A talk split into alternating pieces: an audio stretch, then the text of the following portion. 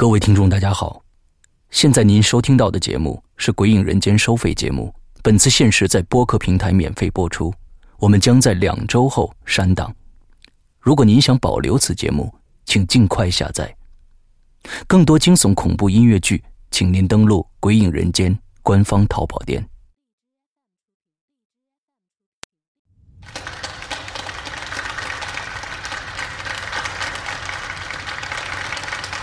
谢谢大家，谢谢大家来捧场。呃，今天呢，在这儿我要给大家讲一个故事，这个故事大概会持续八个小时。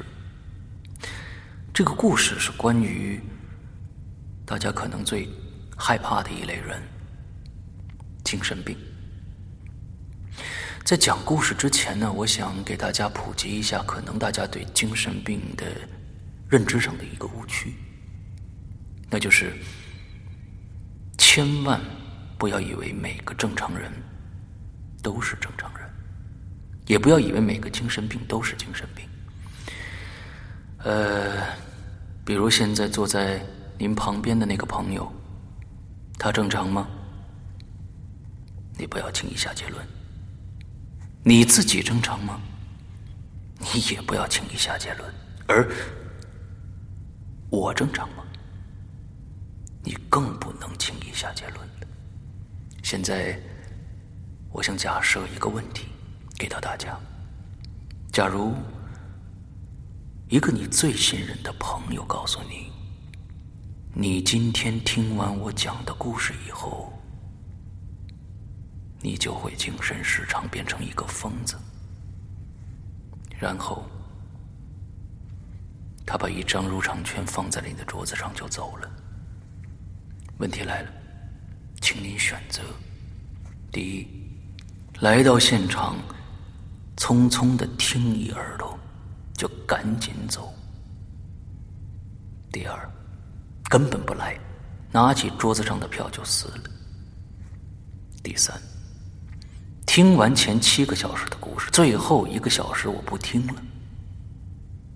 第四，不信邪，非得听完这个故事不可。以上四个选择，请大家谨慎考虑，因为这毕竟是你最信任的朋友给你的忠告啊！《鬼影人间》最新长篇剧场之。市场，作者周德东，播讲人刘世阳。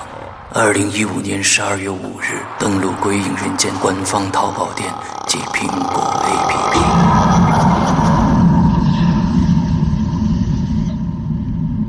你敢听完这个故事吗？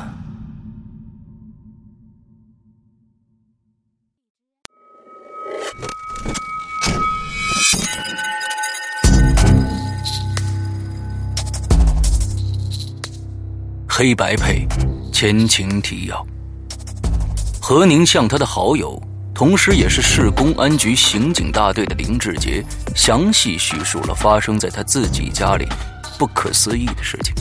那就是他的妻子辛杰明明在卧室，但门铃响了以后却站在了门外。这样连续三次的行为，令何宁不知所措，难以分辨。最后一次。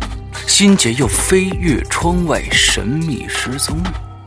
这一切令那位即将升职为刑警大队长的林志杰也难以判断了。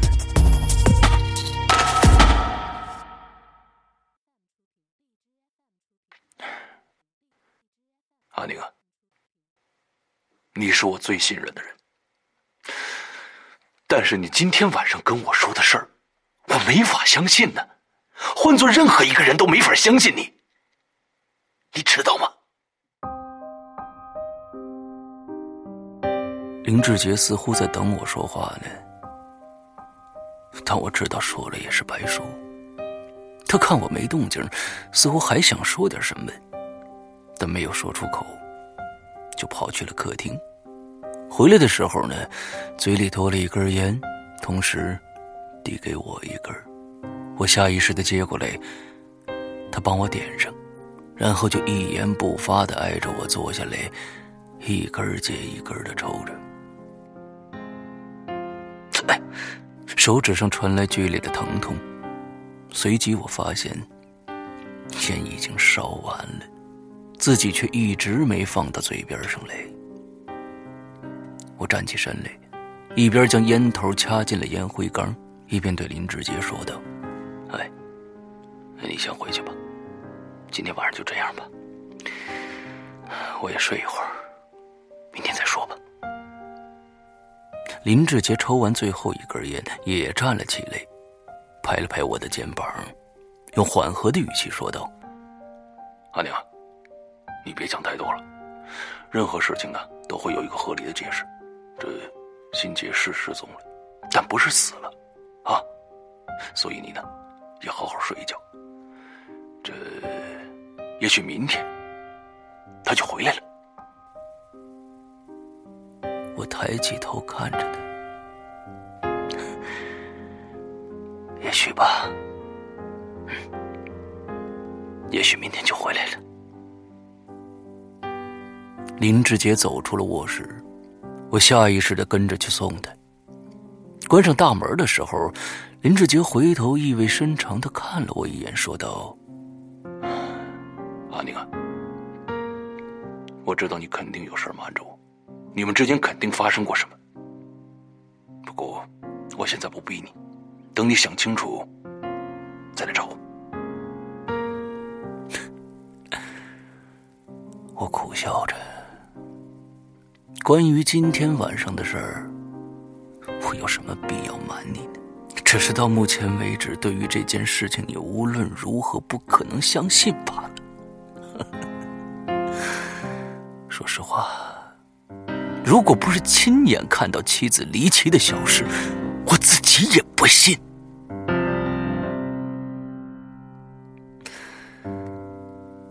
林志杰终于走了，我回到卧室，看了看飘窗，还没关上。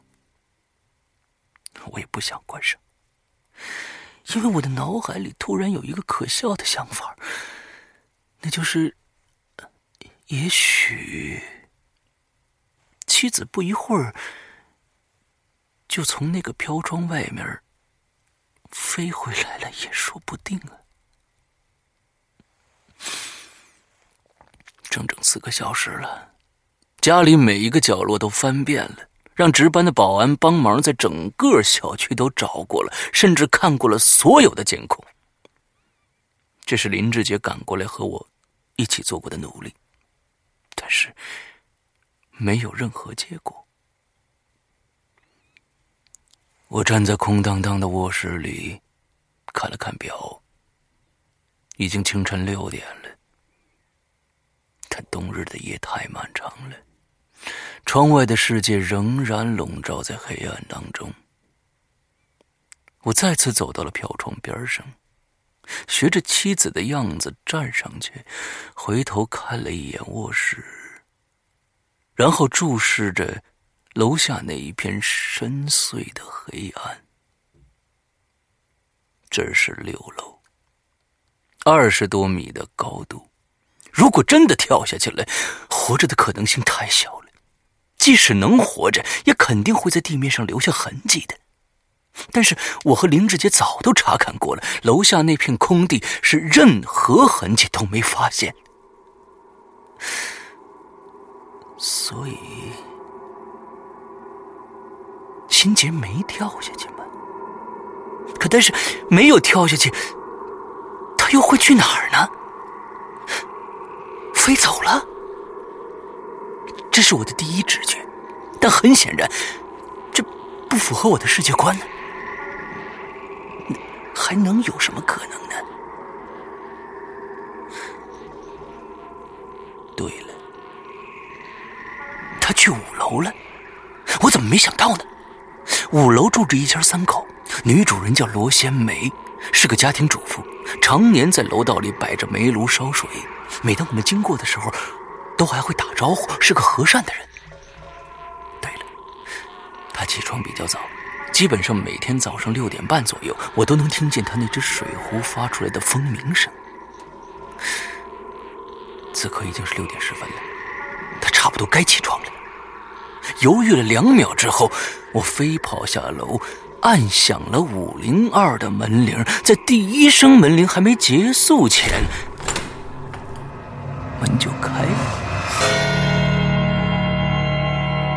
你现在收听到的是惊悚音乐广播剧《黑白配》，改编自《穿越天堂的手》同名小说，由刘诗阳播讲。你怀疑过你的世界？第二集。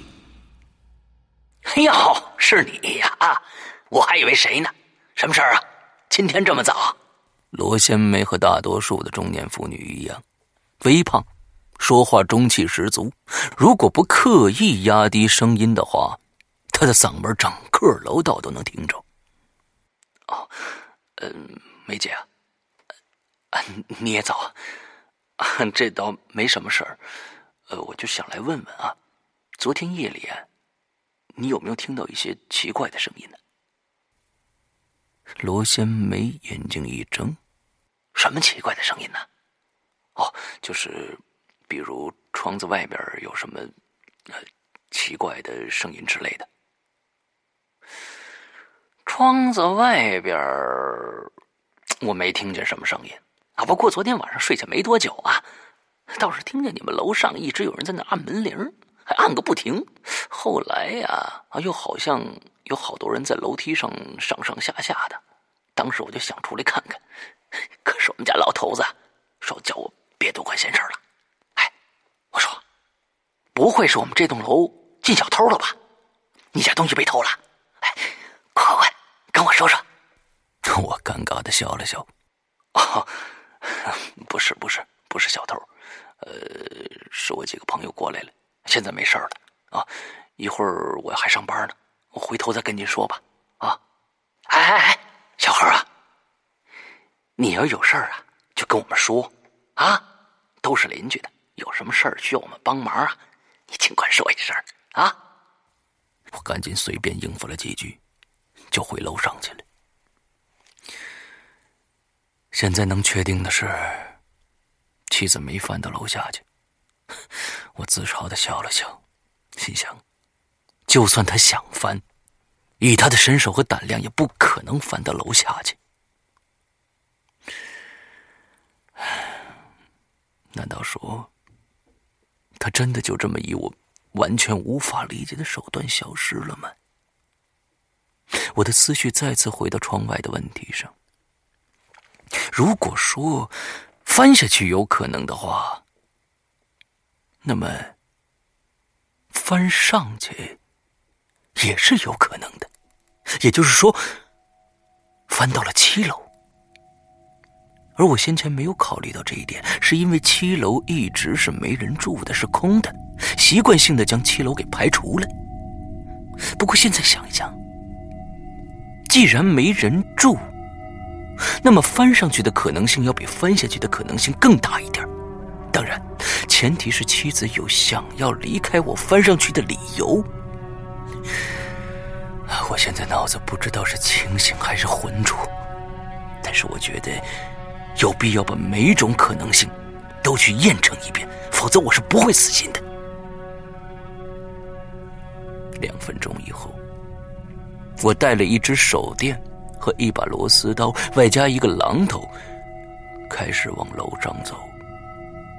而这个时候，楼下刚好传来了水壶的蜂鸣声。我看了看手表，正好是六点半。嗨，小何，你下来！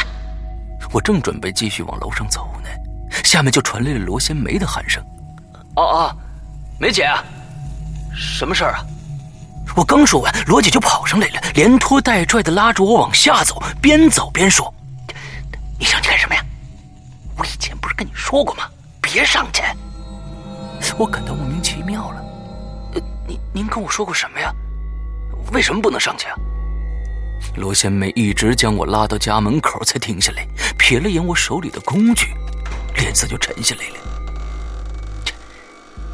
你还准备敲门去？啊我哦，我只是想上去看看线路有没有问题。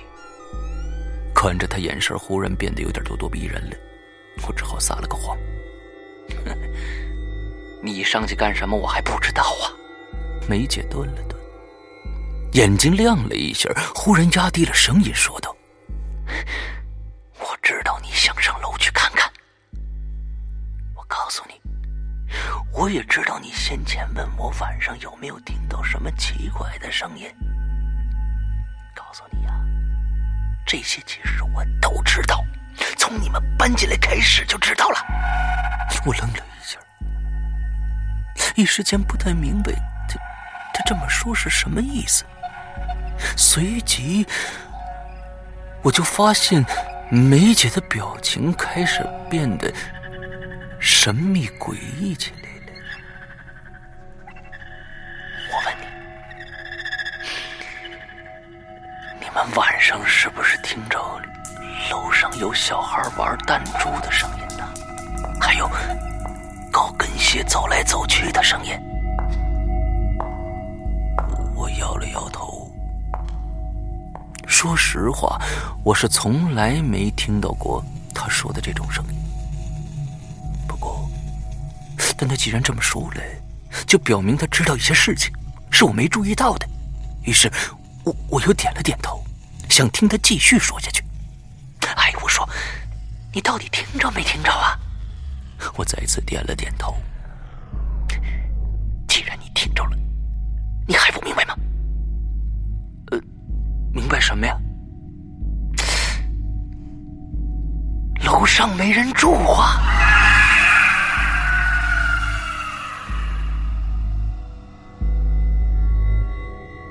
可能是我先前一直沉浸在妻子离奇消失的情绪里，被梅姐这一嗓门一惊，终于转过弯来了。她的意思是说。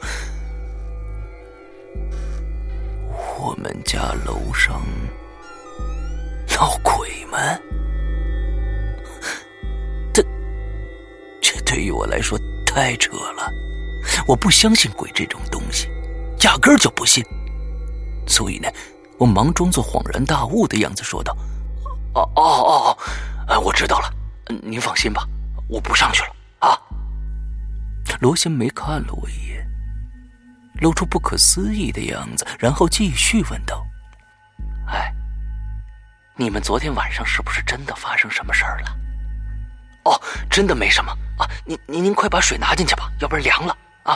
我得准备下上班去了。”罗仙梅进屋之前，他又看了我一眼，悄声说道：“哎，你们搬来这么久了，我也不瞒着你们。”你们楼上啊，原先住着一家四口，全死了。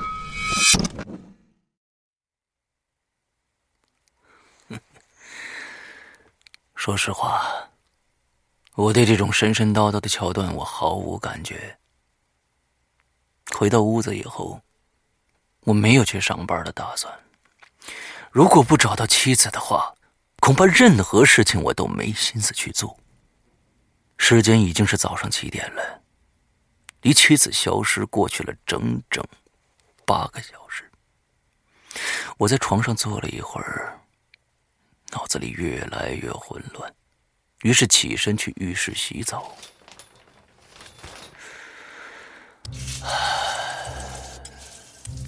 热水从头顶淋下来。我闭上眼睛，尝试着让身体放松了，让内心平静下来，这样才能够理清所有的线索。我将时间拨回到昨天晚上十点半，以第三方的视角来重现当时的情景。第一次铃声响起时的情况是这样。妻子坐在床头看书，忽然听到了客厅里的门铃，知道丈夫在洗澡，妻子必然会起身去开门。可疑点是，当时丈夫并没有听到妻子有起身去开门的声音，那么这就可以推断，丈夫听到了门铃，而妻子没听到。但是门铃的声音是足以让卧室的人都听到的，这里是一个很矛盾的地方。如果解开了这个矛盾，可以假设妻子在第一次铃声响起的时候是站在大门外的，而按门铃的人就是他本人。这样就可以解释为什么丈夫打开门以后会看到妻子，但是妻子为什么会突然出门呢？为什么在不带钥匙的情况下关上门呢？等等等等。第二次铃声响起时的情况是这样的：丈夫以为妻子是在卧室的，所以仍然先等妻子去开门。但实际情况是丈夫去开的门，看到仍然是妻子站在门外。这里的疑点就更多了。在那么短的时间内，妻子为什么会出现在大门外呢？她为什么要到大门外面去呢？而且还再次没带钥匙把门锁上了。那么再来看看第三次铃声响起时的情况。有人在外面敲门，丈夫回到卧室，看到妻子在卧室里，而且惊慌失措的样子。门铃再响，丈夫安抚了妻子，迅速去开门，发现妻子依然站在门外。这儿的疑点已经不能算是疑点了，而是一个完全无法解释的命题。在第四次门铃响起的时候，丈夫直接打开了大门，出去寻找，没发现任何的东西。返回卧室，发现妻子站在飘窗上，然后亲眼看到她从飘窗飞出去。那么，外边敲门的到底是谁呢？妻子为什么要突然做出自杀的举动呢？为什么对丈夫说“别找我”？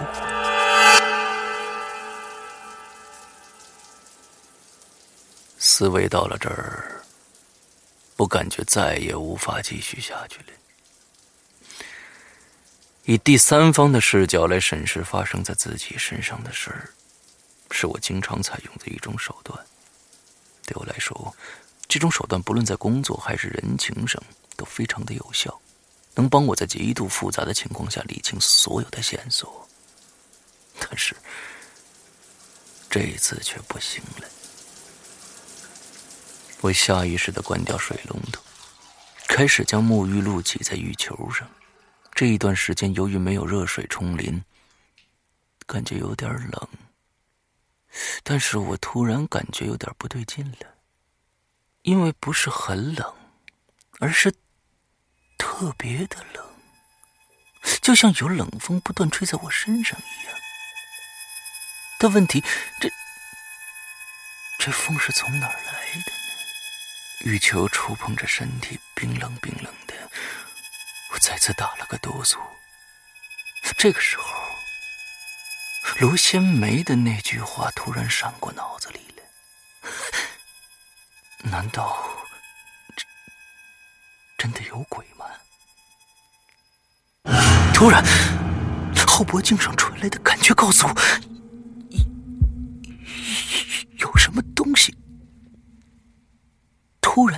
在那儿了，在条件反射下，我的手跟着就摸过去了，头在同一时间抬了起来，想看看淋浴间的吊顶上有什么东西掉下来。我的手触摸到一个冰冷的东西，但是那东西瞬间就抽走了。天花板上则什么都没有，我看不到任何东西掉下来的痕迹。我瞬间转过头去，身后什么都没有，但是停留在手上的感觉告诉我，刚刚在自己脖子上摸到的那样冰冷的东西，似乎是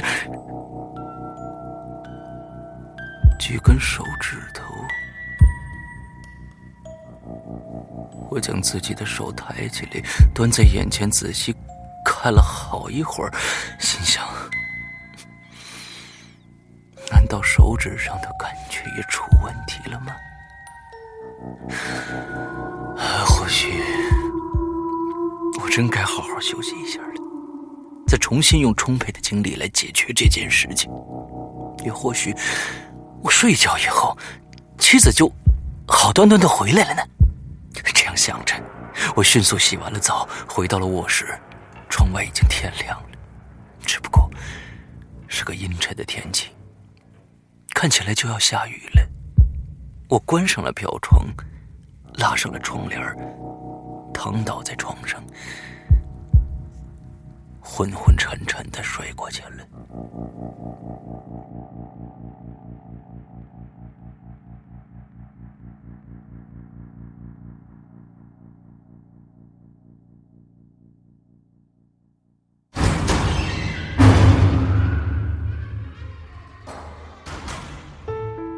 刚刚你收听到的是《鬼影人间》惊悚系列音乐剧，更多精彩，请关注新浪微博“鬼影人间”。苹果手机用户请搜索 App Store 关键词“鬼影人间”，即可免费下载精彩 APP。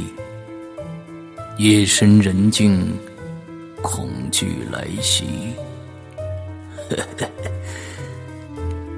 你准备好了吗？